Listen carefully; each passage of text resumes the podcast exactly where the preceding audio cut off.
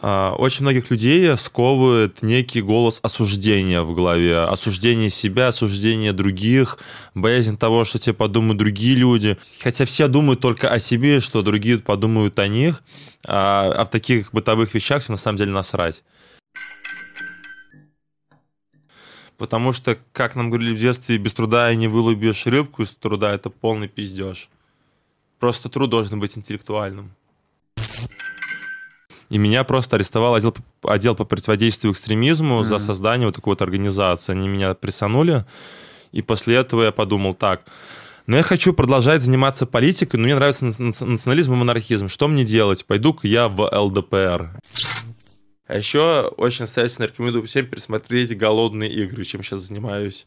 Очень напоминает нынешнюю ситуацию. Mm. Мы ебучие жители Панема.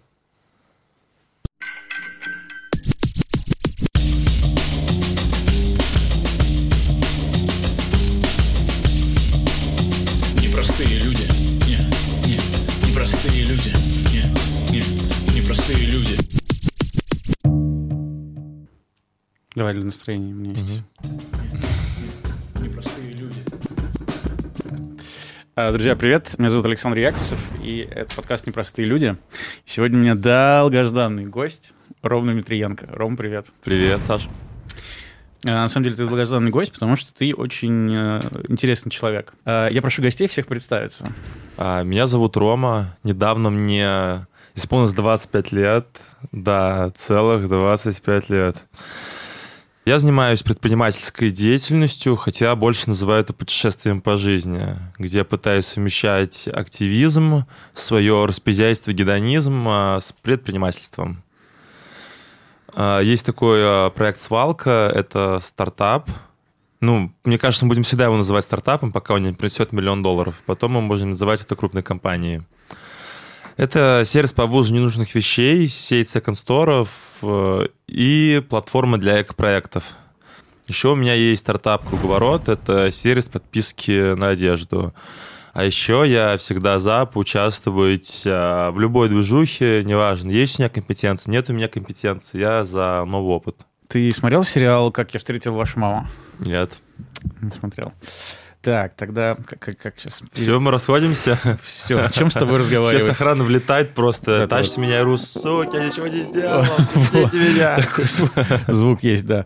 А, на самом деле... Там просто есть такой с аплодисментами. Да. О, можно я, пожалуйста, почаще, когда говорю? Да, хорошо. Рома Дмитриенко. А когда ты будешь делать... А когда нет? Когда это неудачная шутка или, или удачная? Мне кажется, тут все кнопки удачные. Удачные. В зависимости от контекста. Хорошо. Есть даже фанфары. Блин. Все, я наконец-то играю. Это мой внутренний ребенок мне сказал, поставь пульт, жми на кнопочки. В итоге так, как на драм-машине сидишь, просто все. А, так вот, как я встретил вашу маму, там был герой, а, который... Э, Барни Стинсон, который э, всегда ходил в костюме и вот чем-то занимался, но а, весь фильм как бы он э, не рассказывал, что именно он делает. Э, я хотел бы спросить, а что именно ты делаешь? Вот у тебя как будто бы... Давай так, я сейчас спрошу. Угу. Как будто бы твой образ, что ты везде во всех движухах участвуешь. Но вот чем конкретно ты занимаешься? Можешь какой-нибудь рассказать свой день, как у тебя связанный с работой выглядит? То есть за что ты там отвечаешь? Или, или можно как-то так спросить? Как и в любом стартапе, функционал моей работы, он максимально разнообразный. Но если посвятить ключевые компетенции, то это, можно сказать, а, семья, я маркетинг-директор, пиар-директор, бренд-менеджер. Я формирую маркетинговую стратегию компании, я формирую философию, бренд компании, то, как нас видит клиент, наш tone of voice, как мы общаемся в социальных сетях с нашими клиентами, как мы вообще преподносим. Ну, условно, я отвечаю за душу компании. В каком-то смысле, конечно. Возможно, я просто сам себя так окрестил, потому что любой бизнес-процесс — это множество людей, и каждый делает в него свой вклад но мне как минимум хочется так считать. А, я вот так себе записал, да, про пиар поговорить. Кажется, что ты реально классный пиарщик. А вообще, в чем ты супер хорош? Ты знаешь свою суперсилу? А, моя суперсила — это построить замок из говна и палок а, при минимальном бюджете. И продать его какой-нибудь крупной корпорации.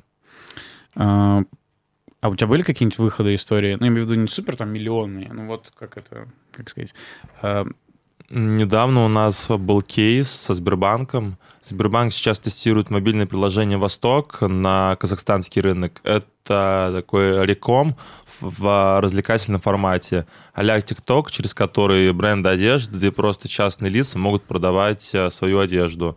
Они обратились к нам как э, специалистам по Sustainable. Sustainable — это устойчивое развитие, если кто не знал. А, давай и мы... еще два слова, что такое устойчивое развитие. А, устойчивое развитие, или еще более модное слово ACG — Ecology Social Government. Это экология, социальная повестка и корпоративное управление. Mm. Это внедрение принципов а, устойчивости. Устойчивый мир, устойчивое развитие. Это снижение рисков и издержек, которые делает современный мир. Но это стремление к таким глобалистическим, гуманистическим ценностям, увеличение уровня жизни, а, социальная справедливость с точки зрения распределения власти между своими сотрудниками. Это забота об экологичности. Другими словами, это работа над а, тремя основными проблемами нашими обществами, тремя разрывами. Первым разрывом «я» и общество, второй разрыв «я» и «я», и третий разрыв «я» и планета. Такой э, глобальная взаимосвязанная вещь, которая сейчас просто разорвана нахуй. И ACG повестка в бизнесе — это стремление через определенные инструменты этот разрыв сокращать, насколько это возможно. Ничего не понятно, очень интересно. Ну, давай продолжай. Не выглядело, как будто просто кучу малу сказал. Не, не выглядело, просто я сейчас какой-то где-то читал это в статьи или репетировал эту речь. Так, ну давай продолжим э, про Восток. Э, значит, Сберу... А, да, и мы Сберу сделали поставку одежды 400 единиц за миллион двести тысяч. Это вот э, недавняя сделка была. Прикольно. Э, если тест будет успешен, то они будут мобильное приложение открывать в России, не mm только в России, и вообще хотят нас... Простите, это все пицца, которую меня Саша накормил. Это специально, что... Прям что специально. ты был не идеален, понимаешь? А то был бы идеален до конца. Ну вот. Так. На каком моменте остановился? Это же потом все вырежет, наверное. Э, Или специально не вырежет после этих слов. Конечно, потом будет нарезка такая, знаешь, из неудачных дублей. В конце. Как, у И там в итоге, короче, просто весь э, выпуск неудачный дубль Романа Дмитриенко. Ну да, да, ты раскусил меня. Ну, а как еще самовозвыситься, понимаешь? Когда сидишь с человеком, который крутой, ты должен какие-то применять... Мне кажется, ты не листишь. Ты скажи спасибо, мне еще подушка-пердушка не приехала. Я заказал кучу всякой фигни. И сейчас просто, просто говно капает на голову со стены. Ты думал, что у меня будет э, подушка-пердушка? Боже мой, это не инновационное решение. Ну, тем более ты активист или акционист, как ты сказал? А, кучмала. Я это кучмала всего разного. Угу. Что-то мы как-то начали немножко... А с... вот про мобильное приложение. Да. И, при, и в случае успешного теста на казахстанском рынке они будут открывать свои мобильные приложения в России и готовы видеть нас как генеральных э, партнеров по рекому в принципе, взаимодействие с крупными корпорациями – это одна из ключевых особенностей нашей компании.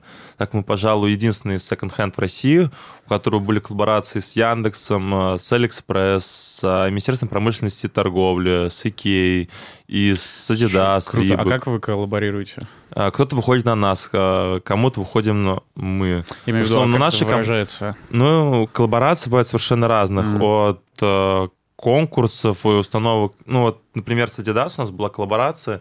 Мы ставили бокс э, в их флагманском магазине на Кузнецком мосту и собирали там одежду. А, люди Из этой давали. одежды российские дизайнеры Волчок и Антон Лисин сделали коллекции. Или же мы открывали э, шоурум на месяц э, на Петровке это одна из самых модных улиц Москвы, где находятся все гламурные дорогие бутики. И ЦУМ, собственно, тоже находится на Петровке. И прям совсем а, сбоку от ЦУМа был открыт а, пункт приема ненужной одежды. Люди могли принести свою одежду в течение месяца и получать скидку на Алиэкспресс. А, лицом рекламной кампании была Саша Борзых, это солистка СБПЧ, как говорится, все в лучших традициях королевства центрального, королевства ЦАО. А, слушай, а что самое интересное приносили или дорогое? Вот было что-то, чтобы, ну, что, что люди сдавали интересного? Что Ребята, такое? это, конечно, совпадение, но смотрите, на мне сейчас рубашка Маскина, ее сдали на свалку. На мне сейчас рубашка какого-то винтажного французского бренда, и тоже сдали на свалке. На мне шорты, их тоже сдали на свалку. И даже ботинки, их тоже сдали на свалку. М. Это реклама. Непростые люди. Йогой ты занимаешься каждый день, так и продолжаешь? А йогой занимаюсь э, до пяти дней в неделю. М. Есть ключевое слово «до». Но стараюсь дня 4 точно посвящать неделю занятиям. Где-то 2-3 раза в неделю ко мне на дом приезжает э, мой индиду... м, Где-то 3-4 дня... Три-четыре дня? Э, Где-то Неделю? 2-3 раза в неделю ко мне на дом приезжает Егор, это мой учитель по йоге, и он ставит мне персональный курс. Вообще, в принципе, это лучшее решение для ленивого человека, которому нужен кто-то, кто будет пинать его или пиздить палкой, чтобы тот работал. В моем случае это необходимость. М. Ну и он очень клево ставит саму технику. Прям нравится. Не стоит на эту штуку периодически смотреть или... Как хочешь, как тебе комфортно. Ну, Типа, я почему-то забываю. Но если можешь, нормально смотри. Э, Йога здорово.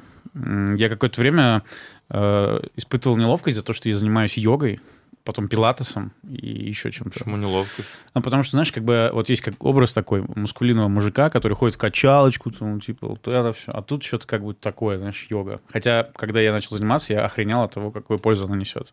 Йога несет большую пользу, и она очень естественно прокачивает твой организм, именно как физически. Но это очень зависит еще от, йог... от видов йоги, которые вы занимаетесь. Ну, хатха или что у У тебя? меня как то есть э, принцип такой фреш, ой, не фреш. Я не знаю, как называется, Мгм. короче, там какой-то супер намешанный из разных стилей йоги, там есть все. М. Там и на динамику, и на статику, и силовые упражнения. Мы поговорили про свалку. Значит, на свалке э, люди сдают вещи, и потом они как секонд-хенд продаются. Да, еще... А на- можешь какие-нибудь цифры рассказать? Э, там, не знаю, какая-нибудь самая дорогая вещь у вас продавалась, или сколько вы там денег сделали, если можешь рассказывать? Э, Ну, я могу сказать то, что сейчас у нас магазин, э, один магазин на бросье двух миллионов рублей держится. Открыли магазин мы новый в торговом центре «Мозаика» э, где-то два месяца назад, ну, уже два с половиной месяца назад. Мгм. И за это время очень такой, как трамплин, traction нашего развития пошел. Мгм.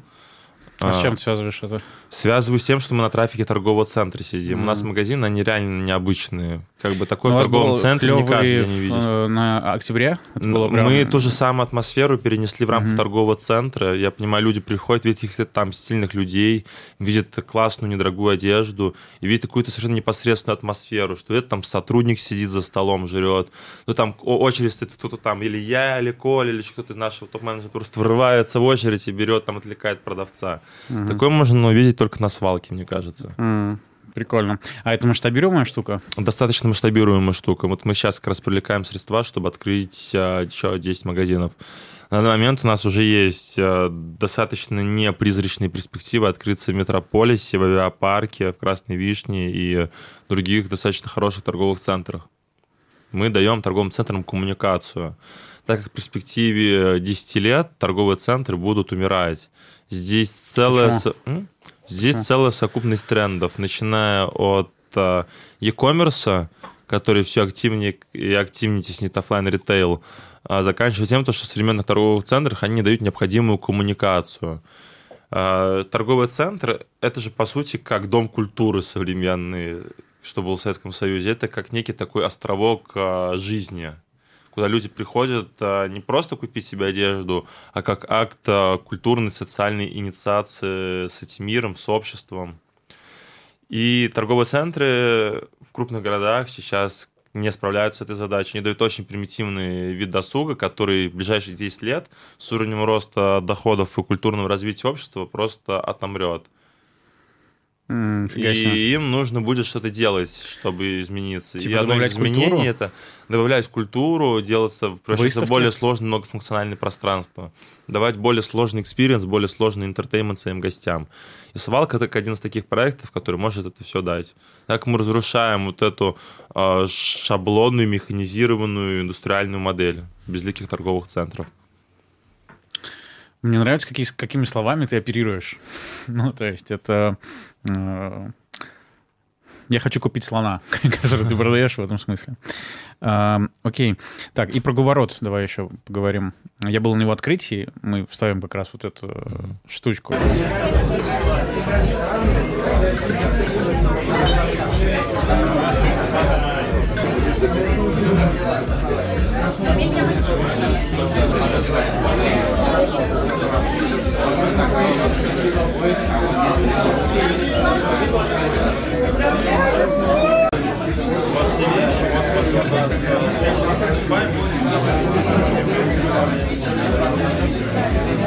Круговорот — это очень как бы крутая штука. Я почему-то не воспользовался, но из-за своей лени.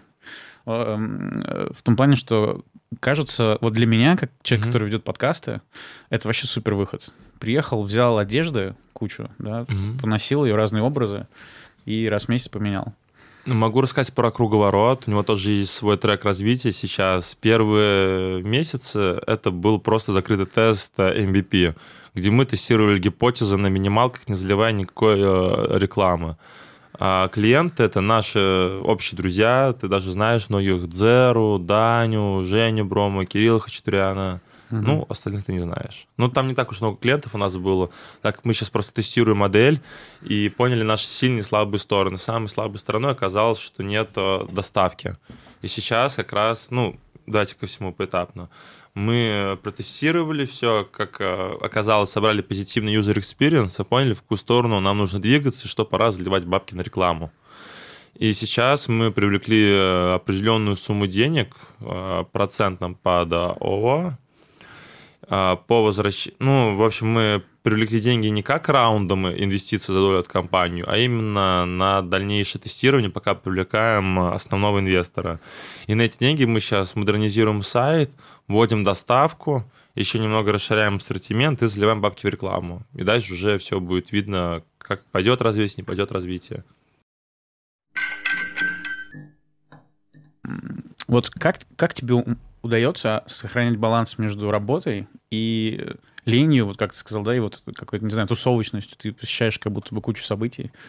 Как-то все очень органично получается. У тебя нет какого-то, что ты раскидываешь как-то? Или ты не сильно думаешь, а как идет, так и получается? Как, как идет, так и получается. У меня, не, у меня нет там списка дел на неделю, которые я должен переделать. Я как бы держу в голове.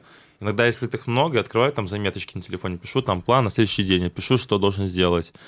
От настроения зависит. Бывает, я могу целую неделю прям на каждый следующий день формировать а, план, что я буду делать, и начинать трекать время. Я открываю телефон, включаю таймер и сажусь работать. Делаю работу, работу, работу, работу, работу, работу, работаю, и потом заканчиваю. После таких рабочих всплесков э, у меня бывают э, снижения моей рабочей активности, когда у меня там понижена концентрация на работу. Но это как-то, не знаю, это как, как бы все совпадает. Когда очень много задач, у меня такие моменты, когда очень акцентированно работаю.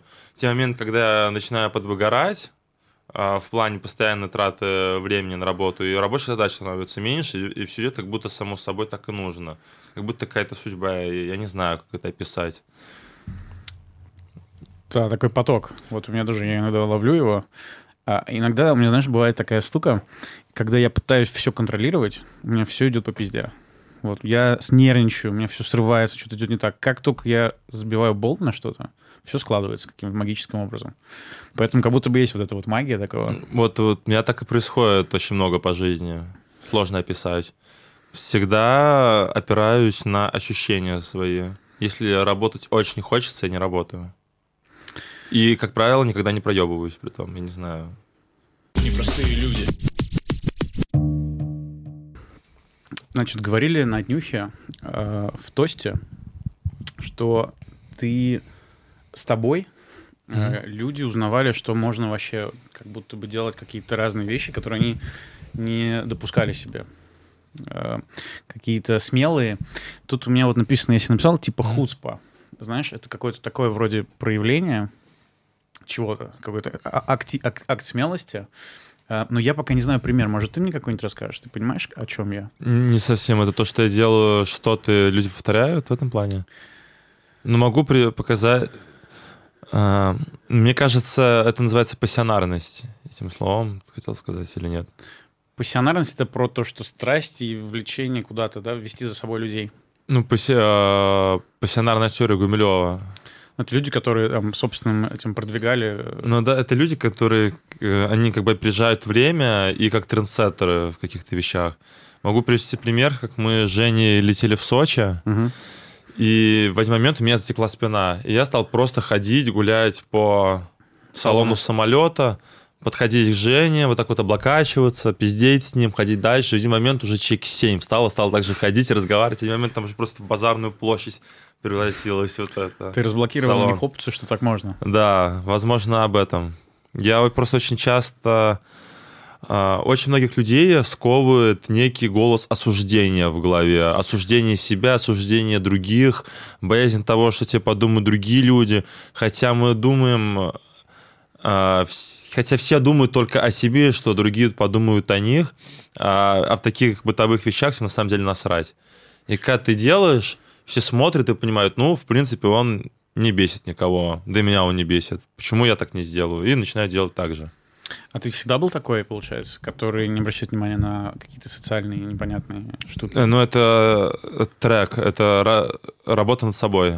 В школе, допустим, у меня всегда была предрасположенность к независимому критическому мышлению и к возможности отключать мышление.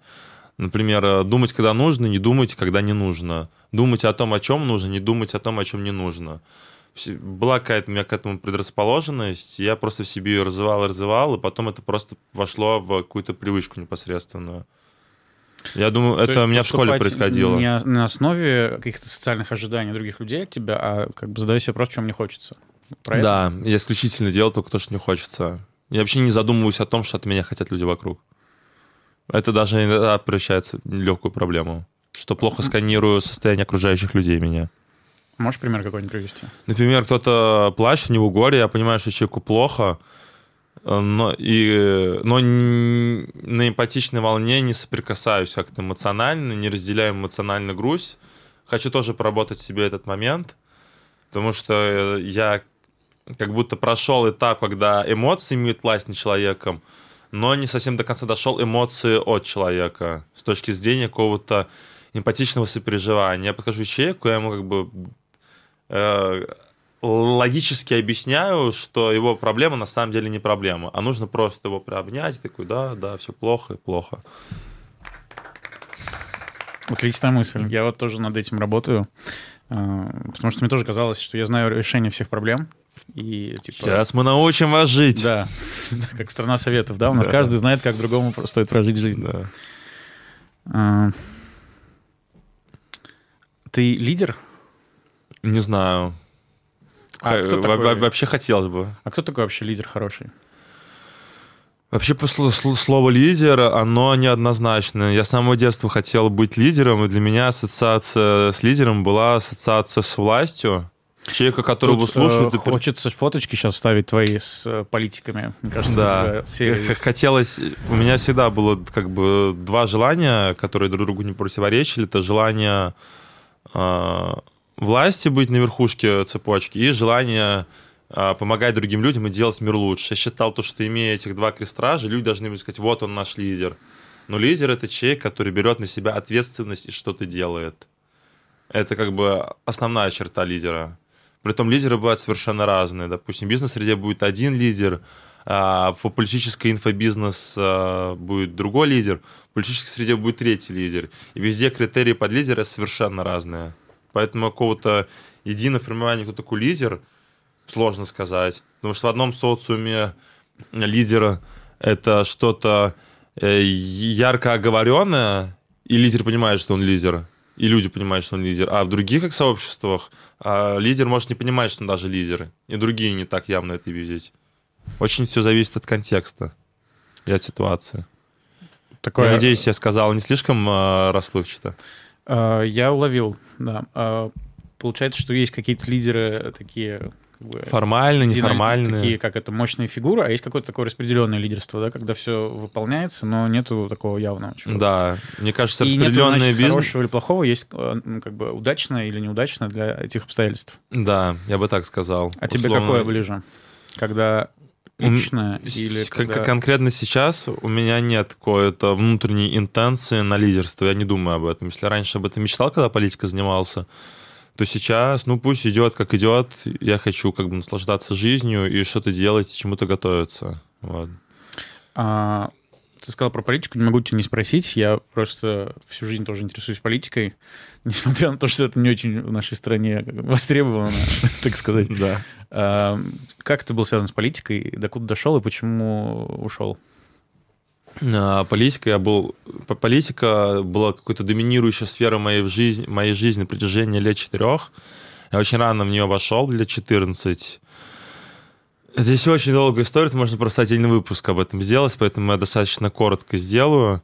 Я зарегистрировался в социальных сетях, в группе ВКонтакте, и почему-то мне уже хотелось создать группу ВКонтакте про монархизм, потому mm-hmm. что очень любил историю. У меня такое было детское, инфантильное, примитивное восприятие реальности через призму каких-то символов, истории, каких-то знаний, которые ты через себя не пропускаешь, не проживаешь. Для тебя это какая-то красивая картинка. И такой красивая картинка для меня это всегда была Византийская империя, Российская империя, вот эта монархия, это все так красиво, так величественно. А, это первое. А второе — это а, подсознательный уровень. Все люди, они делятся, по сути, на ангажированных и безразличных. А, ангажированным нужно лишь объединиться и понять, как они хотят видеть позитивные изменения. Потому что монархисты, неонацисты, либералы, коммунисты, либертарианцы, как ни назови, это просто безразличные люди, у которых есть какая-то позиция, какая-то идея, которая мотивирована позитивными изменениями в обществе. И они видят воплощение этих своих идей через какую-то идею, в которой для них воплощено единство социума, где люди а, а, стремятся к каким-то общим ценностям, а не только своим материальным благополучием. И как бы объединение первое это а, скромное представление о мире и красивый символ, а второе вот это подсознательное желание а, какой-то точки видения для общества выразилось в идеях монархизма. А дальше уже открыл ВКонтакте, первый раз в жизни познакомился с политической пропагандой, и меня прям закружило. Я создал группу ВКонтакте, собрал единомышленников, назвал всю эту историю «Российский монархический фронт», а, сделал собрание а, на фудкортах а, разных торговых центров. Туда приходили даже взрослые люди, что мне кажется совершенно безумным чем-то. Вот прям, что хочется вот так вот на это все смотреть. А, но... Ты чувствовал, как ты начинаешь манипулировать? Я, я почувствовал, вот я тогда, у меня был большой политический трек развития, и меня просто арестовал отдел, отдел по противодействию экстремизму mm-hmm. за создание вот такой вот организации. Они меня прессанули, и после этого я подумал, так, но я хочу продолжать заниматься политикой, но мне нравится национализм и монархизм. Что мне делать? Пойду-ка я в ЛДПР. Я вступил в Самарскую ячейку ЛДПР, где развивал молодежное движение. Параллельно я от своей школы избрался в городской школьный парламент. Это структура ученического самоуправления, она по всей России действует. И у меня был как бы такой трек, это а, гражданская оппозиционная, а второе это ученическое самоуправление. Ученическое самоуправление это такие структуры, которые внутри вузов там да. Ну, ну, ну занимаются... внутри школы. Я в восьмом классе, а, я был самым молодым в восьмом классе городского школьного парламента, был самым молодым участником городского школьного парламента, а в одиннадцатом классе стал его президентом.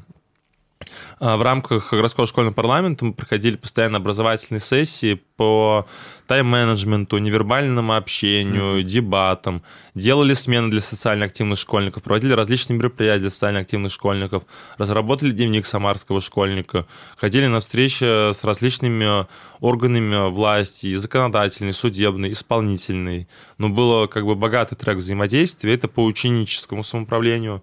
Мы там очень много смен делали в лагерях а как детей. это получилось? Это кто-то в школе был крутой? Кто Нет, такую... я просто загуглил в интернете городской школьный парламент. А, потому что я, у меня всегда была такая черта, а, я как-то всегда с открытым разумом и всегда хочу прохавать все во всем.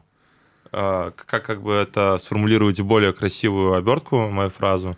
Ты любопытен. Я любопытен, и я сам ищу, что мне интересно. И я могу видеть это в кино какую-то сцену и mm. искать ее в реальной жизни. То есть ты не ждешь, когда само что-то прикатится, ты такого, я, я знаю, в мне интересно, и да, идешь, я... делаешь какие-то шаги навстречу. Да, и я просто бил в интернете городской школьный парламент, и у меня всплыл сайт. Я даже не знал, что это такое. Я думал, что там реально городской школьный парламент. Это не название такое просто, mm. а реально парламент, и там что-то школьники решают, и у всех политические взгляды есть какие-то.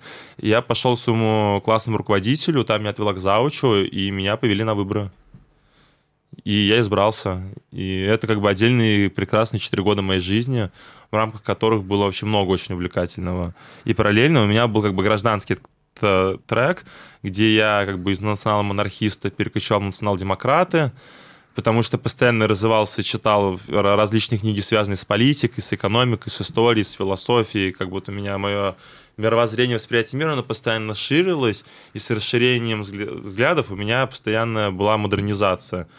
Потому что в 14 лет, когда только стал национальным анархистом, я думал, что я буду всю жизнь им. И когда стал развиваться, стал понимать, так, национальный анархизм какая-то хуйня. Ну как я могу от этого отказаться? Это же часть меня.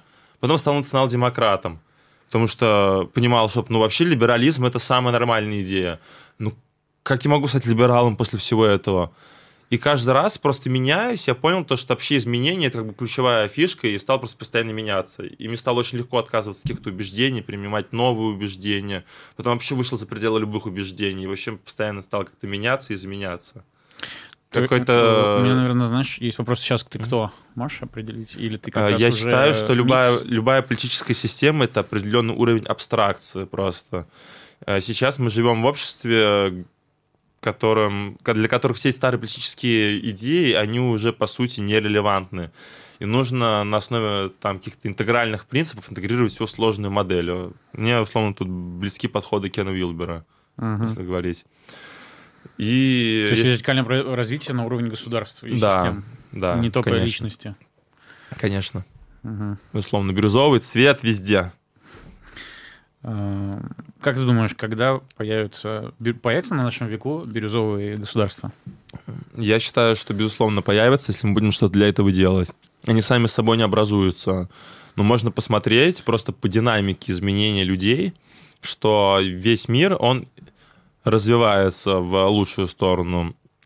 Ценности гуманизма и глобализации, они проникают по всему миру.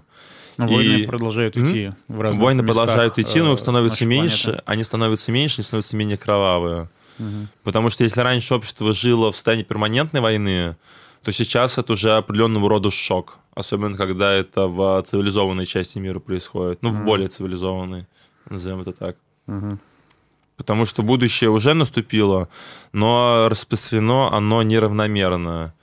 Но все больше приходит к тому, что прогрессивные и доброжелательные люди, которые хотят менять мир в лучшую сторону, начинают занимать все более ключевые места по жизни, в бизнесе, в политике. Их все больше. Слушай, а нет такого, что политика — это Красный океан, где водятся акулы, которые жрут друг друга и сами себя? А, э, и Политика за счет разная. этого э, ну, нету вот этим таким тоже пассионарием, который про гуманизм и про все доброе против всего плохого. То есть как будто бы нечестный игрок в покер, э, условно, там, или в казино. А, короче, играя с жуликами и шулерами, ты проиграешь. А, в политике чувак. есть разные люди. Там и жулики, и шулеры, есть честные люди, которые хотят что-то менять. Играй просто на своем поле с своими людьми, и тогда тебе мало чего бояться. И опять же, одно другое не исключает. Как бы э, желание денег и власти не противоречит желанию менять мир в лучшую сторону. Что для тебя сейчас главное? Про что ты все делаешь? Это про деньги, это про какой-то статус, про известность, вот какой и, главный мотиватор? Вот мне, мне, кстати, не нравится вот э, такая установка по жизни, то, что должно быть что-то одно главное. Сложно сказать. Если постараться как-то погрузиться, то, наверное, самое важное – это проживать интересную, уникально насыщенную жизнь. Как можно прожить интересную, уникальную, насыщенную жизнь? Поставить себе суперглобальную цель. Суперглобальная цель – это фундаментальное изменение системы, в которой мы живем. А путь, по которому ты ему идешь, он ветвистый и интересен. И на каждом его повороте ты погружаешь какую-то свою отдельную историю, которая потом органично перетекает в другую. Но ты понимаешь, для чего все это нужно. Если у тебя прям... А почему нужна глобальная глобальность. цель? А, потому что глобальная цель задает нам интересный трек по жизни, по которому мы идем. Это чем это определяет масштаб твоей личности, масштаб твоего мышления. Чем оно масштабнее, тем больше силы мотивации на все есть. Какая у тебя глобальная цель? Можешь сказать? Может быть, а, несколько, не знаю. А, глобальная Что цель? Но иметь тот уровень влияния, благодаря которому ты можешь менять эту систему. Это как минимум быть э, или верхушке властной системы, или долларовым миллиардером, но иметь именно реальную возможность на высоком уровне менять мир. Потому что все, назовем это так, поделим. Вообще людей можно делить на тысячи-тысячи категорий. Давайте поиграемся вот на таком уровне абстракции. Есть э, конформисты, нонконформисты и конъюнктурщики. Я думаю, можно объяснять, что значит Давай эти типы. объясним. Э, конформисты — это кто Э, конформисты — это те, кто... следует правилам игры? Конформисты — это те, кто за традиционные ценности и комфортное существование. Консерватор такого плана. Ну да, назовем это так. Нонконформисты — это люди, которые за прогресс, и они... Технократы, как у нас много сейчас тоже модно называли. Ну, тех... Нет, скорее, нонконформисты — это те, кто именно глашаты прогресса. А конъюнктурщики — это те, кто преследуют свои интересы. Они могут быть как конформистами, так и нонконформистами, в зависимости от конъюнктур, в которые играют. Мгм. Все эти люди, что конформисты, нонконформисты, конъюнктурщики, они могут быть и богатыми, и бедными, и умными, и тупыми. И, и у них у всех различается сфера деятельности. И каждый из них свои ценности отражает на своем уровне. Для одного нонконформизм выражается голову в красный цвет покрасить или желтый, а для другого это выражается там в создании автомобиля Тесла, например. И то же самое про конформизм. А Для одного это там до человека на улице ебаться, что ему его штаны не нравятся, а на другому там храм построить или посадить еще кого-то, чем мне не нравится. Ну, это как пример привожу. И также это может быть в разном. Например, там один повар-конформист традиционные только блюда готовит, а повар, повар-нон-конформист он будет экспериментировать со, со вкусами какие-то новые блюда создавать. Ты то же самое в нонконформист? Я однозначно нон-конформист. А как у тебя это Я нонконформист с небольшими элементами конъюнктуры. Потому что для нонконформиста а, борьба ради прогресса — это уже борьба ради прогресса. А Я люблю бороться за прогресс, достигая еще каких-то целей параллельно. Именно материального плана. Мне все нравится, как ты говоришь, но как будто мы где-то немножко вот на таком философском уровне.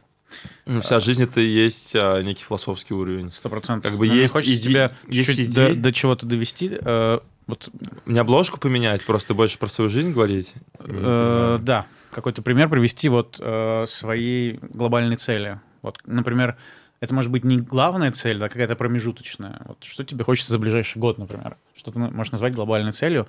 Просто я к тому, что... Ну, глобальная цель к 26 годам иметь свой капитал, а, который я трачу не на жизнь, а могу его инвестировать в какие-то проекты, не отражая ни- никак на своем а, уровне жизни.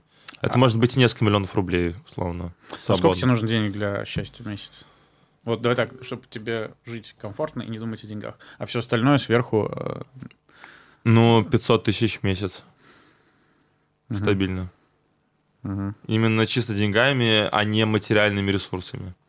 Потому что э, можно иметь один уровень дохода, но иметь доступ к материальным средствам, за которые ты не платишь, например. Вот как Мгм. со свалкой, это может в одежде выражаться или еще в чем-то. Или светская жизнь, когда ты приходишь на какое-то мероприятие, и тебя там и кормят, и поют, и ухаживают за тобой, и ничего ты за это не платишь. Мгм. Это же тоже все на уровне жизни отражаются. Люди с одним уровнем, до- с одним уровнем дохода могут принципиально ра- разный образ жизни вести. А, Ты просто сказал, что в целом хотел бы стать а, политиком каким-то, да, или чиновником. Ну, чиновником я бы не хотел становиться, а политиком хотел бы. Я хотел бы сначала реализоваться в бизнес-сфере, а потом уже идти в политику. Мне очень близок тут западный поход, подход по жизни, потому что в западном подходе где власть идет от денег. А в Блумберг, восточном э, подходе... Трамп. Да, да, в восточном принципе от власти идут деньги. Ну, мы в этом плане восточная Достаточно, страна. достаточно восточная страна. В плане политической культуры мы точно восточная страна. Я при том, что всю жизнь ощущаю себя европейцем, да, вот, э, и смотрю в эту сторону. А, и для меня такая когнитивная история, что чем больше я становлюсь европейцем, тем как будто бы моя страна идет больше на восток. А, В целом, да, ну так, Россия это, конечно, европейская страна, потому что европеец это не только политическая культура, а это целая мировоззренческая концепция, куда входит а, представление о прекрасном, гастрономия, какая-то культура межличностного взаимодействия. Тут мы однозначно европейская нация. Мы такое, как... э, Если представить, что европейская... а, То, что вся Европа — это учебный класс, то Россия в нем это как какой-то долбоеб, который до всех доебывается. Да. А, С легкой задержкой в развитии. Не умственно отсталый. Ты умеешь привлекать деньги? Да. Я привлекал деньги под проект уже. Можешь меня научить? У меня вот есть одна идея. Я такой думаю, пользуясь случаем, спрошу про своих интересах кое-что. Э, мой внутренний ребенок, которого я сейчас ввожу на свет и начинаю радовать в свои 35, мне сказал, я хочу дневные вечеринки. Я придумал всю концепцию, у меня все есть. То есть это классная музыка, там, не знаю, Захар, Лу, кого-нибудь еще позвать, там, э, в классном месте, с видом на закат, не знаю, на крыше небоскреба или на лодке какой-нибудь, в каком-нибудь заливе. Вот. Но именно дневные с, с, э, с окончанием э, на закате. Угу. Вот. И вроде есть запрос. То есть мне все говорят, да, это крутая идея. Но у меня это нет бабок. Как? Вот что бы ты мне посоветовал, куда покопать и как привлечь бабки? Ну, каждый случай, он совершенно уникальный. Если брать эту конкретную идею, Тут, скорее всего, нужно привлекать инвестора не под зарабатывание денег, а под какую-то личную мотивацию. Возможно, там прокачка личного бренда этого человека. Или же у него просто очень много денег, ну, по фану это сорганизовать. Привлечение денег — это всегда про мотивацию для инвестора. Потому что есть такая тема, что инвестируют... Ну, в России очень много инвестируют участников. Частники, они, как правило, инвестируют в фаундера, а не в стартапы. Потому что стартап всегда может прогореть, а личное отношение останется. Вот. А так, конечно, мы привлекаем деньги, мы порой себя сбавим, то, что инвесторы немножко на другом уровне мышления находятся. Им нужно их капиталы приумножать. Им нужно, очевидно, не то, что вот мы сейчас ебанем супер крутой стартап, он такой классный, почему никто не дает мне денег? Ну, потому что ему может купить э, э, тонну щебня и продать его в два раза дороже, гораздо менее геморройное, окупаемое занятие, чем сейчас ложиться в хуй пойми какой стартап, который еще непонятно, как быстро ему окупится. А, вот ты сказал, что ты готов открыт ко всем партнерствам. А хотел бы поговорить, а как ты выбираешь партнеров? По, по бизнесу? Да. Ну и по движухам каким-то. Ну, если говорить про свалку, то тут скорее Коля меня выбрал. А я был рад согласиться, потому что мой первый опыт бизнеса. А второй проект «Круговорот» я его стал делать с э, Севы, это уже тоже мой друг, а тогда это был парень моей подруги Даши. Он просто пришел в гости на свалку, мы пили пивко, ему рассказал про круговорот. На следующий день мы встретились а, в офисе юридической компании, у родителей, и мы ударили по рукам. Я сказал, все, давай Экспресс делать. прям. Да.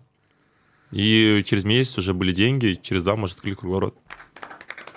Success story, неплохо, неплохо. Да. Спасибо. Ну, так обычно все происходит. А, Коля мне вообще предложил в кабинке ночного клуба стать кофаундером проекта «Свалки». И познакомились мы с ним в Газгольдере. Так что нас скрепили песчаные истории. А, да, прикольно. Э, мы были на одном фесте, ты после этого нашел у себя ну, крутое помещение, а я просто хорошо провел время. В том плане э, клево, э, у тебя получается нетворкинг легко, сам собой, это случайность? Или сам собой. делаешь? Ну, мне, я всегда люблю совмещать полезное с приятным.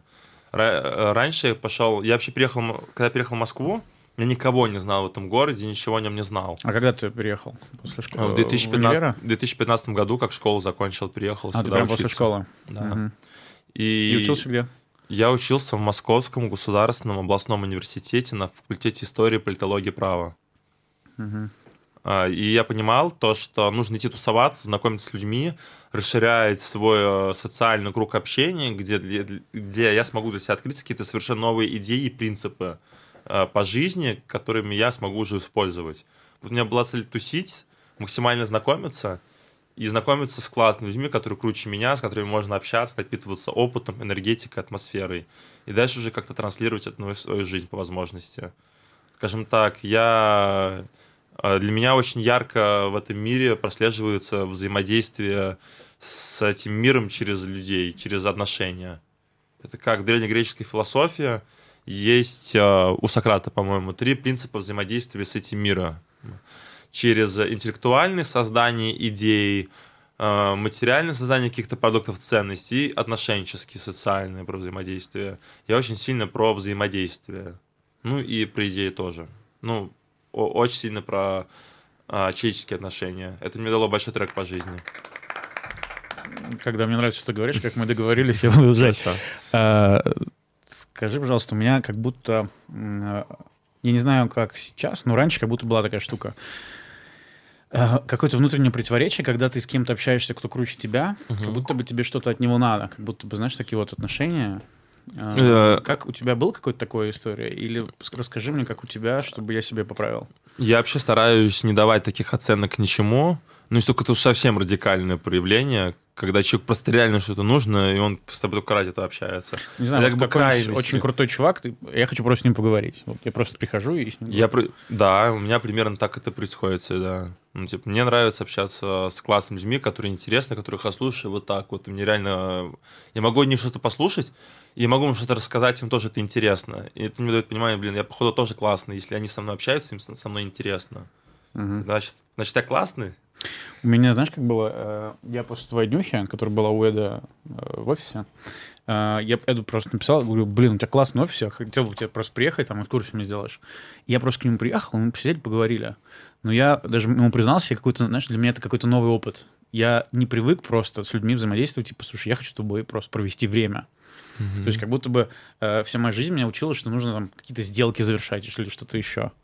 То есть... э, А, нет, у меня жизнь, да, жизнь это просто жизнь, ты проживаешь, а сделки могут, как сказать, сделки и деньги, они не должно быть причиной, это должно быть следствием. Причины должны быть какие-то более глубокие всегда.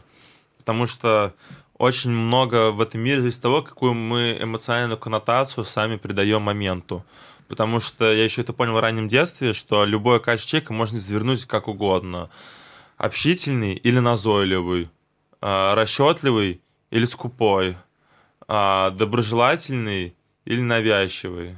Ну, это, Одно и то же, но разные значения. да, это- типа? это- да, это одно и то же, но мы разные значения в это вкладываем. И так, в принципе, про жи- в жизни про все что угодно. А это зависит от твоего восприятия или от человека, или от того и того? Это, это зависит от всего. Как бы нет ничего в мире, чтобы только от чего-то одного зависело. Не, ну тоже есть, конечно, в мире все что угодно есть. Но если мы говорим там об общем, потому что, как правило, любая интеллектуальная модель это всегда обобщение о чем-то общем. А так, конечно, вообще каждый случай, он индивидуальный, и никакое клеймо на него не наклеишь. Ну, так как-то скучно. Я люблю интеллектуально бла-бла-бла, поэтому я люблю брать какие-то общие вещи и немножко их обобщать, пытаясь найти в них какие-то взаимосвязи. А, Философия кого тебе близка? М, Какого течения, религии или на что можно опереться? Ну, мне близка философия, мне вообще близка гуманистическая психология, гуманистическая философия. Трансперсональная, интегральная философия психологии. Я когда читал эти книги, как будто, блядь, каждое слово, которое я читаю, это то, что я реально считаю и сам себе еще в детстве говорил. Мгм.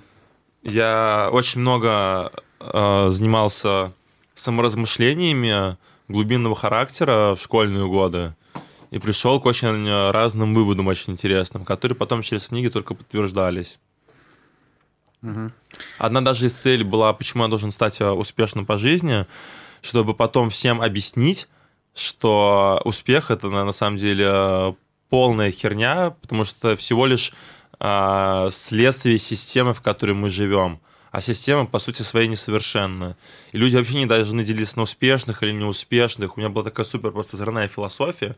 И кому бы я ни говорил, все думали, что я долбоеб, потому что человек в таком возрасте не может такие идеи говорить. Я сказал, так, ну тогда я добьюсь а, а, определенного, и потом вам а, скажу. Но пока ты идешь по этому пути, как будто эти идеи не начинают немножко забываться, размываться и прочее, потому что у тебя фокусы меняются.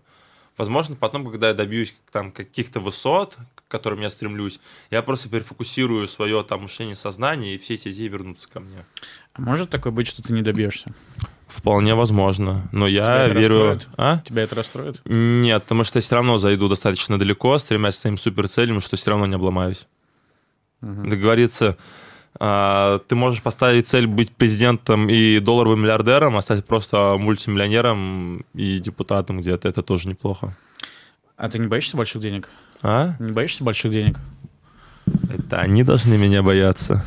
Э, Просто я помню, Ходорковский, что ли, рассказывал, что он в какой-то смысле просто делал бизнес, а потом ну, он стал очень большим.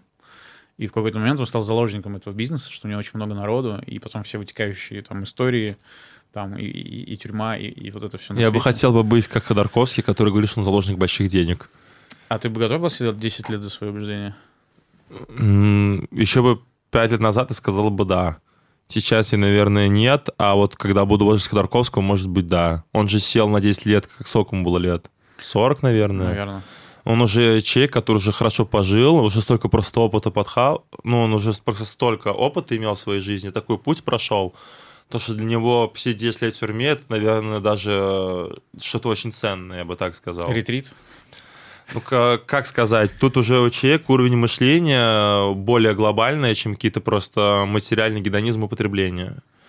Он-то не просто так отсидел 10 лет, он стал героем, он стал иконой, он вписался в международную историю, в международный контекст. Мне кажется, это ценнее, когда ты уже настолько сильно социально твердился в обществе, стать частью истории этого общества. Так бы про Ходорковского бы никто бы не знал, его просто забыли. А так Ходорковский писал себя в историю, получается. Э, смотрел фильм «Люди», э, который трехчасовой, документальный? Э, там, где разные люди дают какое-то интервью. Да, фрагменты. очень короткое. Они там отвечают на один вопрос, что для вас счастье, что да. для вас другое. Да, и, очень классно. Там и Далай Лам, и Пусирает, и много кто. Да, меня, значит, впечатлил Хосе Мукико, если не ошибаюсь. Это, это азиат, который э, такой большой шляп? Нет, нет, это президент то ли Венесуэлы был, то ли какой-то южноамериканской страны. Боливии. Боливия. Uh-huh. И вот, и он так спокойно рассказывал, он выглядит как дедок уже такой, типа, uh-huh. в какой-то майке растянутый. Говорит, я э, жил нормальную жизнь, которую э, ведет человек, который пытается что-то изменить в своей стране. Вот 10 лет я сидел там в одиночной камере. Вот. И для меня эти тогда слова это шокировали. Uh-huh. А сейчас, например, Навальному дали десяточку, и на моих глазах я смотрел, как он в самолете прилетел и сел в тюрьму. И я такой, нифига себе. У него просто есть большая внутренняя мотивация, и его уровень цели, они очень глобальные. Они гораздо более глобальные, выходят за пределы одной человеческой жизни. Поэтому он готов к всей тюрьме, и он знает, ради чего он это делает. И, наверное, нахождение в этой тюрьме ему дает гораздо больше сил по жизни, нежели бы он жил там в Германии, в каком-нибудь доме, там, в достаточно комфортных условиях. То есть человека с широким кругозором и большими мыслями нельзя запереть в клетке? Да. Потому что у него всегда будет с собой голова У, у него мысли. есть э, глобальные, глобальные пассионарные цели, которые за пределы человеческой жизни распространяются. Ты говорится, все зависит от масштаба личности. Такие вещи уважаешь? Я, конечно, я очень уважаю такие вещи. Я считаю, что такие люди, как Алексей Навальный, меняют наш мир. Слушай, ну Илон Маск тогда, получается, это вот тоже человек, который мыслит... Э, и Илон Маск — это как Алексей Навальный в сфере бизнеса только, как пример. Ты можешь э, в зависимости от своих компетенций э, выбирать реализацию своих принципов в разных видах деятельности.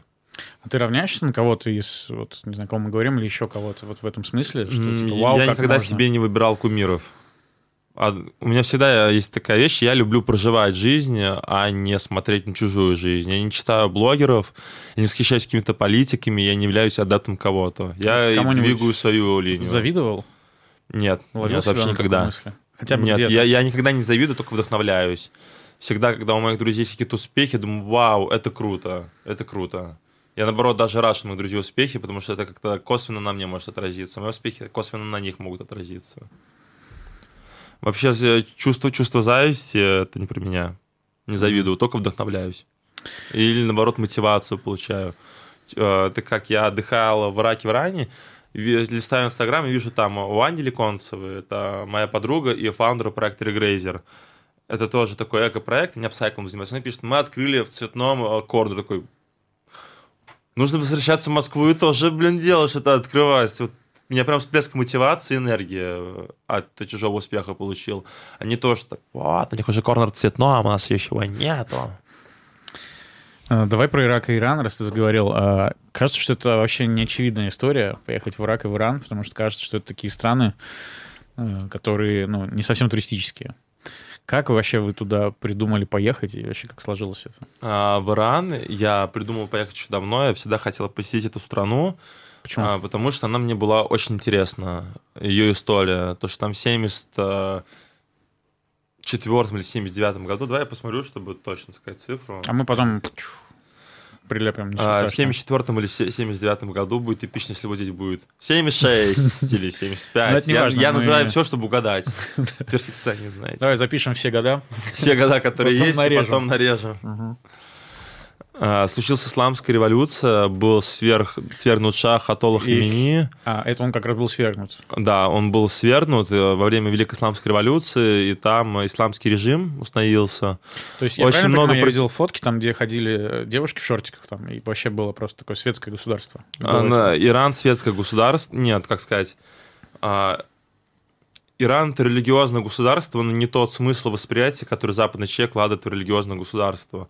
Иран достаточно светская страна, но она все равно религиозная, и религия там на законодательном уровне утверждена. Ну и после 77 года еще больше это укоренилось, так сказать. Ну, до этого не было. До этого это было чисто светское государство. А вот я просто и... говорю, что исторически я видел фотки, что там типа вообще было как Европа. А, я думал, так сейчас. Да, да, да, да там, и, было, потом... там было как Европа сейчас. Угу. Мне вообще хотелось, как сказать поехать туда, в этом есть много смыслов. Во-первых, я хочу менять мир, и для того, чтобы менять мир, нужно его понимать хотя бы. И чем ты глубже его понимаешь, тем лучше. Одно — это интеллектуальная модель, которая основана на чтении книг и статей, а другое, когда ты поехал, прожил всю эту историю. И твоя интеллектуальная модель переросла психологический опыт. А, мне всегда хотелось разобраться, чем отличаются шииты и сунниты, посмотреть на Ближний Восток, ну, отправиться в такое путешествие. Плюс Иран для меня всегда был манящей страной. Я читал, даже когда в школе учился, читал в журнале «Гео», то, что вот есть там Тегеран более консервативный, есть город Эсфахан, который более либеральный, прогрессивный, то, что там женщины, которые ходят, они вот так вот э, чуть-чуть накидывают mm. накидку на голову, mm-hmm. как некий такой символичный жест угу. который требует а, законом, а волосы торчат. И я решил поехать в Иран. Но этому предшествовало приключение на машинах. Я планировал этим летом поехать на тачках по Средней Азии э, с Максом. Какой должен был быть маршрут? Мы начинаем в Бишкеке, Кыргызстан. Оттуда моя рука, она географически, кстати, показывает сейчас а, карту. Оттуда мы должны были в Узбекистан, Таджикистан, север Афганистана с а, Масулом и Гератой, оттуда Туркменистан, из Туркменистана в Иран, и там уже в Тегеране почти не заканчивается, я на самолете возвращаюсь в Москву. Угу. А, в итоге получилось так, то, что Тегеран и Туркменистан откололись. Угу. А в Средней Азии я уже был, был два раза. И я пишу, Макс, слушай, я после дня рождения лечу в Иран. А, потому что очень хочу посетить эту страну, а с тобой потом э, в августе на тачках по Средней Азии. Он пишет хорошо. И тут берет такой Макс и пишет мне, Рома, звезды сошлись. Мне написал Бахром, Бахром это был наш гид. Угу. А, погнали в Ирак через Иран. А, экскурсионная часть, вся на мне. Я пишу, погнали. Меня два раза спрашивать не надо, чтобы на какую-то авантюру подвязать. И таким образом мы поехали в Иран через Ирак, и в процессе я еще там пригласил своих друзей, откликнулся Женя Кудрявцев, и мы погнали в наш трип. А, не могу не воспользоваться, и я читал, пытался понять, кто действительно сунниты и шииты. Можешь в двух словах объяснить, вот как ты понял для себя это? А, в двух словах. А, в чем и, отличие? А сунниты — это как католики православные, шииты — протестанты. Шиит — это более прогрессивные мусульмане, у них, в принципе, нет а, религиозного экстремизма, они свою веру никому не навязывают, и, а, ну, и, и, и просто живут по ней. А, сунниты, они более радикальные. Большинство суннитов — это обычно нормальные люди, но только среди суннитов есть а, религиозный экстремизм а, с исламской экспансией на весь мир. Mm. Потому что шииты могут просто... То есть все запрещенные организации террористические, они... Э, э, исключительно суннитские, mm-hmm. потому что сунниты хотят создать халифат, это государство на весь мир, где будет только ислам. А шииты, они готовы просто там, мы в рамках своей Я страны верим в Аллаха и все. Чем отличаются шииты и суннитов? Шиитов живет 300 миллионов, а, суннитов живет 1 миллиард. Шииты живут в основном в Иране, в Ираке и в Ливане. В остальных странах живут в основном сунниты. Чем отличаются шииты и сунниты? У них также одно святое писание, отличается это все лишь обрядами и тем, что, например, у шиитов запрещено многоженство, у суннитов многоженство, многоженство разрешено, а, тем, что там сунниты там чуть-чуть по-другому молятся, шииты чуть-чуть по-другому молятся, ну и святыми местами.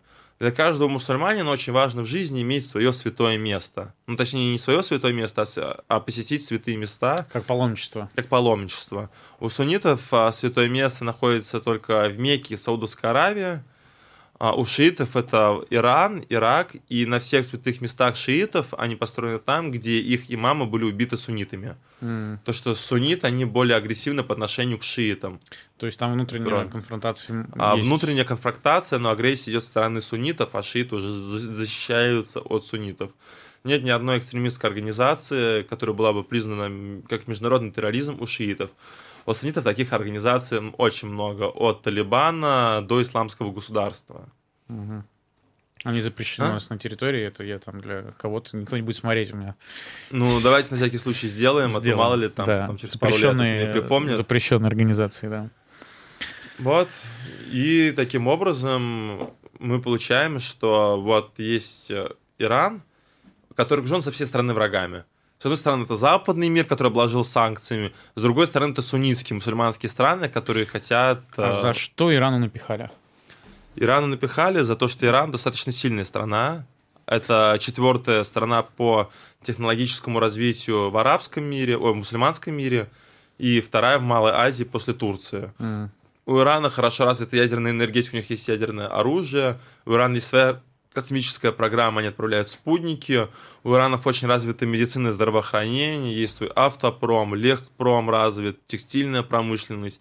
И из-за того, что Иран живет очень сильно под санкциями, они полностью закрывают ну, все свои такое, потребительские да? нужды. У них угу. там полное протозамещение, и есть экспорт, который они в другие страны шляют. Плюс у них очень много нефти. Вот кто-то говорил, что мы идем туда, да, к Ирану движемся. А мы, текущей... мы движемся к Ирану, но непонятно зачем. А, мы можем сделать импортозамещение, закрыть все наши потребности э, на более низком уровне, чем... Э, ну, примитивизация, ну, да, фраза. Ну, такая примитивизация, ну, просто зачем? Люди живут не для того, чтобы импортозамещением заниматься, если потребность закрывать, а для того, чтобы налаживать глобальное сотрудничество, решать какие-то большие проблемы. Нужно какое-то одно направление в своей стране развивать, и за счет его уже экспортировать, сделать свой вклад в мировое развитие. Потому что одно, когда там по политической стороны бизнес сосредоточен на каких-то направлениях, это получает субсидии от государства, это круто развивается на международном уровне. А другой, когда э, ресурс, как человеческий, так и государственный, он распыляется на множество разных вещей. А как ты думаешь, Россия могла бы что экспортировать? Что бы тебе хотелось, чтобы экспортировала Россия? Я бы хотел... Э, Кроме нефти, газа и вообще ресурсов. Я бы про мефедрон пошутил, ну ладно. Это вырежем. Да, это Китай у нас, по-моему, экспортирует. Ты шаришь. Я шарю, да. Вон. Я не знаю, что мне хотелось, чтобы Россия экспортировала. Россия хорошая IT, так давайте развивать IT. И с учетом того, что у России очень много ресурсов, мы могли бы провести национализацию всех ресурсодобывающих компаний, пустить эти, эти деньги на различные социальные субсидии. И это бы позволило бы нам бы отменить налогообложение в очень многих областях. Я бы оставил бы налогообложение только в банковской сфере, а, в наследственном бизнесе и, в принципе, все. А для всего нового я сделал бы безналоговую историю, чтобы простимулировала Россию как такой хаб для переноса э, своих производств из других стран. Для меня личная трагедия, я бы сказал, текущей ситуации заключается в том, что я прям физически ощущаю, как э, многие люди, многие mm-hmm. тысячи, десятки тысяч людей э, которые имеют офигенные мозги, сваливают из России по разным сейчас. Но мы живем в глобальном мире. Выигрываете страны, которые создают лучшие условия, где мозги да. ценятся, и на этом можно зарабатывать. И я вот очень переживаю, что как мы будем строить прекрасную Россию будущего, если у нас мозги все... Чтобы Россия могла экспортировать? Россия могла бы экспортировать прохиндеев. Потому что у нас их много. Потому что у нас их очень много, у нас система точно так, то, что чем ты больше прохиндей, тем больше успех по жизни тебе сопутствует. Ну, как будто бы это устаревшая информация, да? Вот все те книжки, которые я читаю, они как раз... Про Россию? Нет, вообще про развитие. Как, Не про развитие мира, Как нет. в мире все устроено, они как раз вот про хиндейство — это какой-то маленький этап развития, конечно, который конечно. многие страны уже прошли. Потому компании... что подлость, она очень много ресурсов требует, И это на низком уровне идеи ты живешь. И кажется, что вот подлость, она не про креатив, не про создание. Она не про креатив и не про создание. Подлость, она тебя на низком уровне останавливает. А в России достаточно подлая страна. Какое качество тебя больше всего бесит в людях? Я вообще не могу сказать, что есть люди, у которых меня что-то бесит. Ну, качество. Если меня что-то бесит чеки, я как будто сам себе бешусь. Или, возможно, просто только хорошую селекцию с людьми делаю, то, что я не встречаю таких качеств в людях. Не могу сказать, что меня может это раздражать. И, и, и, иногда бывают какие-то случаи, что я человек какого-то супер странного человека, может, меня странные люди раздражают, но это раздражение не показываю. Угу. Um, чуть еще вернемся к рану, к раку. Uh, что тебе понравилось? Что тебя больше всего удивило? Давай так.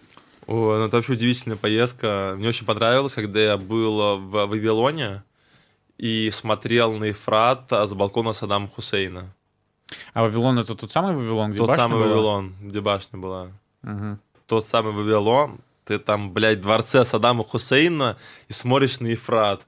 Что может еще более невероятным? Ты какую-то чувствовал связь с историей? Я чувствовал какую-то вообще... Как будто я в историческом узле нахожусь, который наполнен совершенно разными смыслами, энергетикой. В каком-то вообще, блядь, непонятном водовороте, где намешано все на свете. Это очень круто.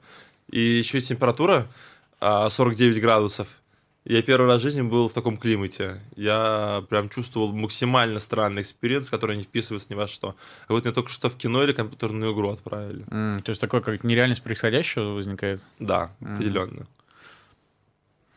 Ну, сколько россиян вообще было здесь? 100, 200, я не знаю. Ты бы мог порекомендовать э, людям сгонять посмотреть? Конечно. Полезно было? Очень полезно. Я разобрался вообще причинно-следственной связи Ближний Восток, исламского мира и международного терроризма. И что вообще собой представляет этот самый Восток? Почему там так? Я это реально понял за поездку. Это было очень интересно. Ты бы мог делать с восточными такими людьми оттуда бизнес? Да. То есть, тебе понятно, это ментальность, и тебя... Там совершенно разные люди по ментальности. Мы были в модном фэнси-ресторане в Тегеране, где я встретил а, модную иранскую молодежь, которая ничем не отличается Похоже от российской модной mm-hmm. молодежи. Конечно. Потому что нужно понимать, что ислам — это не конкурентоспособная модель. Ислам ничего не создает. Но почему-то очень большое какое-то место он занимает а, в мировой культуре, даже слишком большое для современного мира. Потому что если посмотреть а, во все эти страны, что Иран, что Ирак, где я был, там уже максимально глубоко а, проникла западная потребительская культура я иду на, по базару и вижу, что там продаются фигурки спайдерменов, а, карточки с Спанч Бобом. Да, продолжается. То есть... Но они живут типа в западном потребительском мире. Угу. И ислам только теряет свои позиции, потому что радикалы удобряют собой пустынный чернозем, а простые жители все больше погружаются в западный мир. Потому угу. что дети смотрят Nickelodeon, Network и Jetix.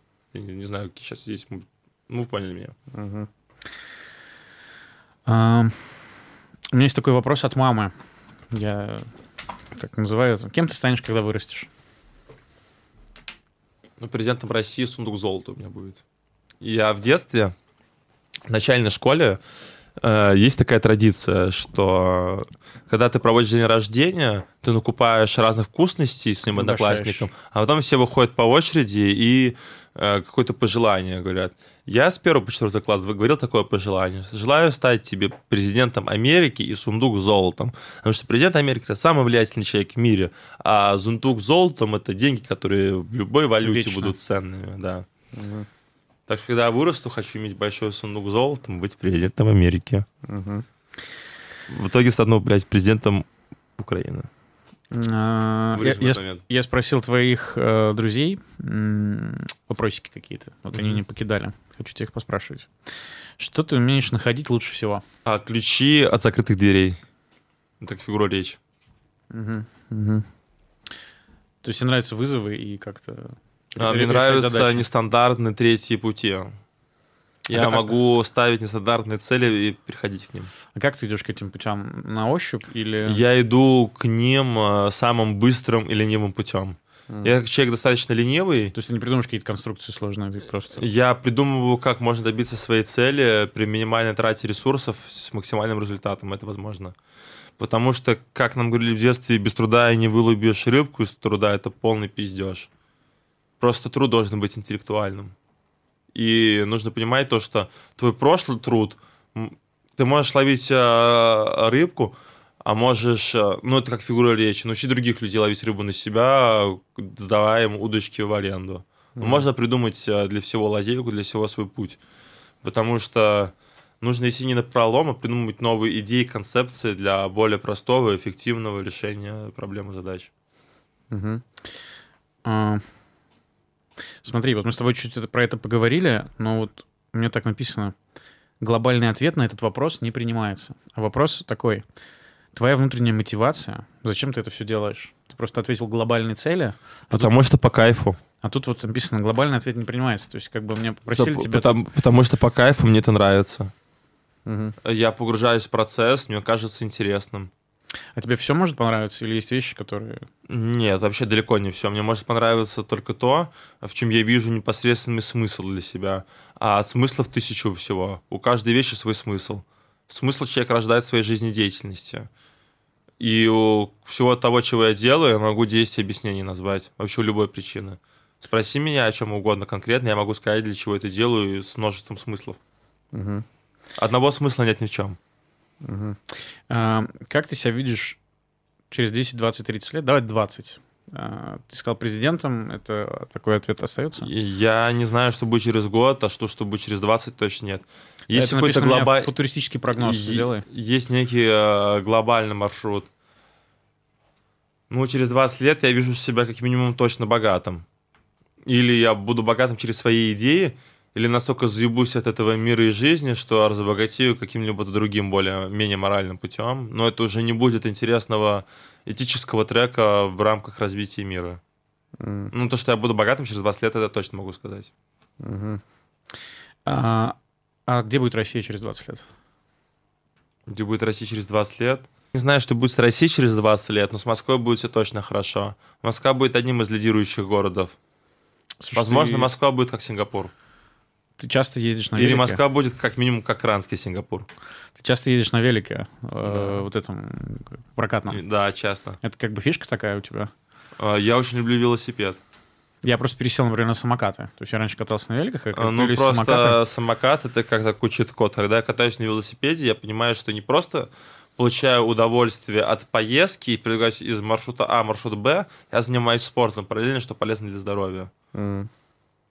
Хорошее кардио, хорошая разминка для ног. Какой у тебя любимый Спорт. маршрут? Э, тот, который мне по пути. Как транспорт, да? Как, как транспорт. А просто так покататься вообще в любой части могу. Могу и пойти и у себя на районе прокатиться, где я живу, где я делаю такой круг э, чистые пруды, Китай-город, э, Цветной бульвар, Сухаревская, и возвращаюсь в чистые пруды. Или же могу там поехать в парк Горького покататься. Вообще разные маршруты. Я к тебе ехал на велосипеде, кстати. Mm. Откуда? А, от 1905 года. О, неплохо. Да. Неплохо. А, какой ты видишь идеальную модель бизнеса в условиях современных реалий, в скобочках политических ограничений? Еще раз. Какой ты видишь идеальную модель бизнеса прямо сейчас? Ну, прямо сейчас идеальная модель бизнеса, которая ориентирована на залатывание инфраструктурных дыр, которые э, сформировались из-за санкций, которые нам сейчас вводят. Это самый Вкусно эффективный и точка. бизнес. А? Вкусно и точка, как говорится. Вкусный, ну, вкусная точка это не заделывание инфраструктурных дыр, это просто крупные международные компании а, меняют а, свой брендинг и эффективных, эффективных учредителей, чтобы продолжать вести бизнес в России. Просто в кризис, когда большинство людей на дизморале, ты можешь... Э, есть очень много быстрых ситуативных возможностей для быстрого роста. Такое есть. Ты бы им пользовался? А? Ты бы пользовался этим? Мы сейчас этим и занимаемся со свалкой. Угу. Потому что возможность открываться в торговых центрах открылась... Раньше и... была недоступна. А, она раньше была гораздо сложнее. Сейчас мы на очень выгодных условиях заходим. Потому что а, очень много якорных арендаторов закрыты, а людям нужно все равно куда-то ходить и что-то себе покупать. Угу. И они очень большие потери в трафике чувствуют. И пока люди окончательно не ушли в e-commerce, поняв все его прелести, нужно каким-то классным проектом заполнить. Наш проект как раз подходит под это все. У меня еще есть какая-то э, в голове идея, мы с товарищем общались, что-то придумать с кинотеатрами. Потому что кажется, что кинотеатры уже умирают. особенно в условиях санкций и отсутствия прокатных удостоверений. А, А, Они готовы вообще на разные активности, на разные мероприятия. мгм. А, Идеальная девушка в твоей голове, какая она должна быть? Видимо, твоя подразумевается. Мне кажется, идеальная девушка, ты понимаешь, как- почему она идеальна, только когда ее встречаешь.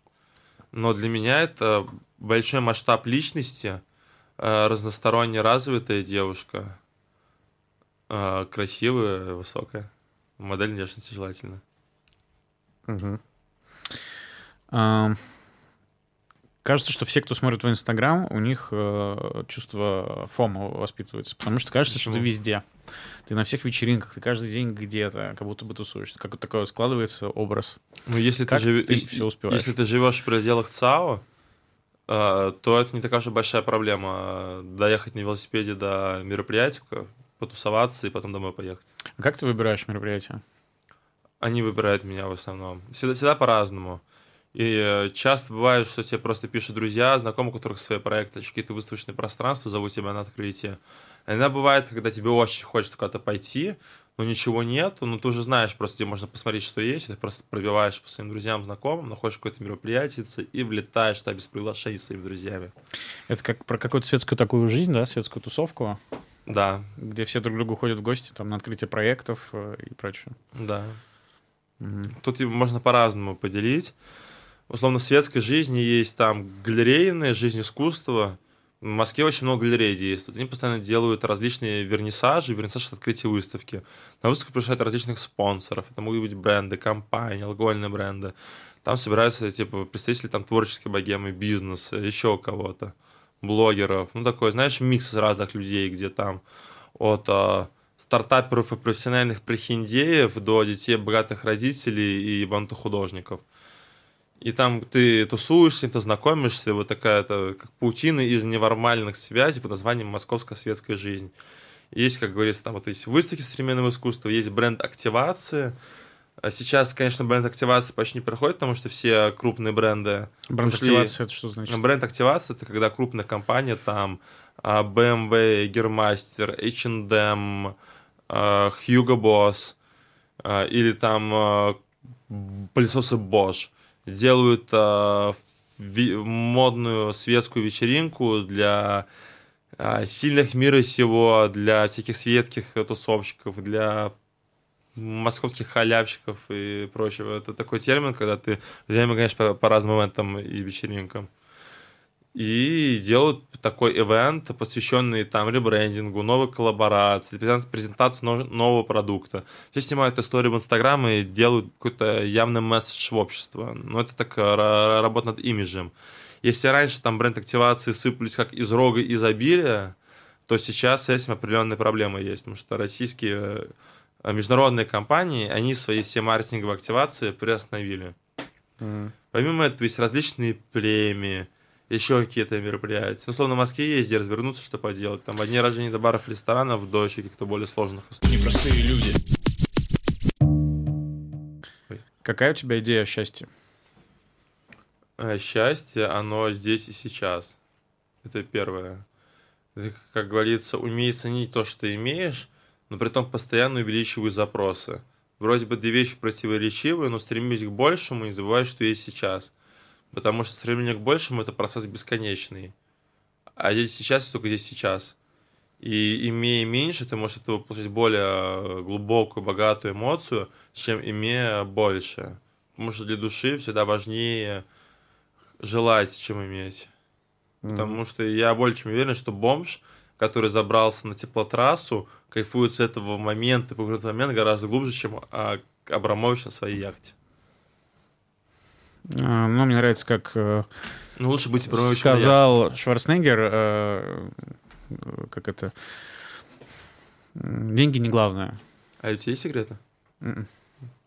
Деньги не главное, и я также счастлив с 48 миллионами долларов, как с 50 был. Так что, 50 миллионами долларов? да, типа сказать? деньги не имеют значения. Шутка Ну, такая. если ты Арнольд Шварценеггер, то деньги не имеют значения. Да. Потому что определяют э, чей, который зарабатывает деньги, а не деньги, которые у него есть. Как Мгм. Дональд Трамп. э, Сколько раз он был банкротом? Много. Не знаю, точно. У тебя есть какое-нибудь любимое изречение? Любимое изречение, блин. Нужно подумать. Ну, раньше одно из моих любимых изречений это была фраза Уинстона Черчилля, которую я по жизни достаточно долго применял. Его однажды спросили, как вы сумели прожить такую долгую жизнь, несмотря на вашу активную бурную политическую деятельность? Он сказал, я никогда не стоял, когда можно сидеть. Я никогда не сидел, когда можно лежать. А потом как-то на вечеринке мне один человек сказал, стоп, это же просто, блядь, английский юмор. Типа, как он мог прожить такую долгую жизнь? Он, наверное, наоборот, имел в виду, что постоянно был в активности. Я ну, блядь, так в чем смысл этой фразы? В чем? Я до сих пор не понял. Но эта фраза была одной из моих любимых. А еще мне очень нравится фраза Мартина Немеллера. Это немецкий протестантский проповедник а, времен а, середины 20 века. У него была фраза. Сначала они пришли за социалистами. Я ничего не сказал. Я не был социалистом. Потом они пришли за деятелями профсоюзов. Я ничего не сказал. Я не был участником профсоюзов. Потом они пришли за гомосексуалистами. Я ничего не сказал, я не был гомосексуалистом. Потом они пришли за евреями. Я ничего не сказал, не был евреем. А потом они пришли за мной. Но уже не осталось ни одного, кто мог бы говорить за меня. Угу. Эта фраза, она применима в разных вещах в нашей жизни, как и в бизнесе, так и в политике. Сейчас она еще достаточно актуальна в нашей стране. А еще очень настоятельно рекомендую всем пересмотреть «Голодные игры», чем сейчас занимаюсь. Очень напоминает нынешнюю ситуацию. Mm. Мы бучие жители Панема.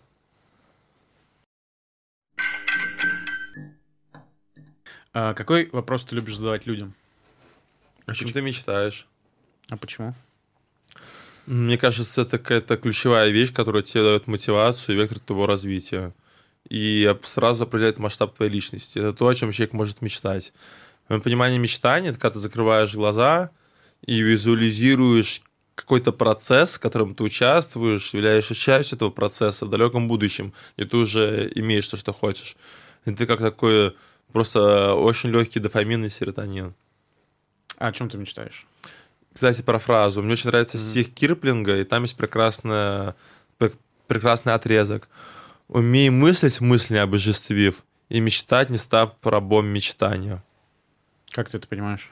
Я понимаю, что в этой жизни очень важно мыслить, как с точки зрения э, жизненного experience а, так и с точки зрения э, какого-то э, направления твоей деятельности. Но если ты постоянно будешь только мыслить и ничего не делать, ты просто погрузишься в этот мыслительный процесс. Это как э, думать для долбоебов фраза. И мечтать, не ставь рабом мечтания, ты можешь просто постоянно мечтать и получать дофамин, серотонин, э, и прочие гормоны просто из своих грезах. И Ничего сильно уйти в эскапизм, да. Mm. Это должно тебе давать мотивацию для делания, а не делать тебя интеллектуалом и мечтателем, который посвятил себя место деятельности, мечтаниям, размышлениям и всему этому. Так, и, наверное, финальное. Какое это животное? Какое животное? Вот и есть интересный момент, то, что я, когда смотрю на людей, постоянно с какими-то животными сопоставляю. Но мне сложно себя сопоставить с каким-то животным. Как думаешь, какое животное? На кого похож? А, ну, давай ты сначала ответь. Я не знаю. Однажды мне сказали, что похож на ската. Можешь посмотреть на себя, смотри. Хорошая картинка. Но я не вижу себя тогда. Не знаю, на человека, слишком человекоподобный. Да бога. Почему на бога? Это была шутка, я не знаю. Каждой шутки есть доля шутки, давай. Ну, он создал нас по своему образу и подобию. Я чисто визуально сейчас подумал. У меня бог это мужик с бородой. Бороды я не вижу.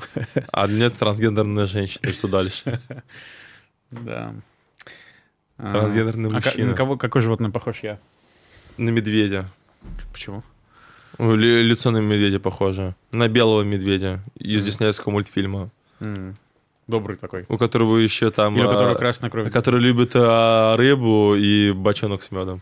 Mm.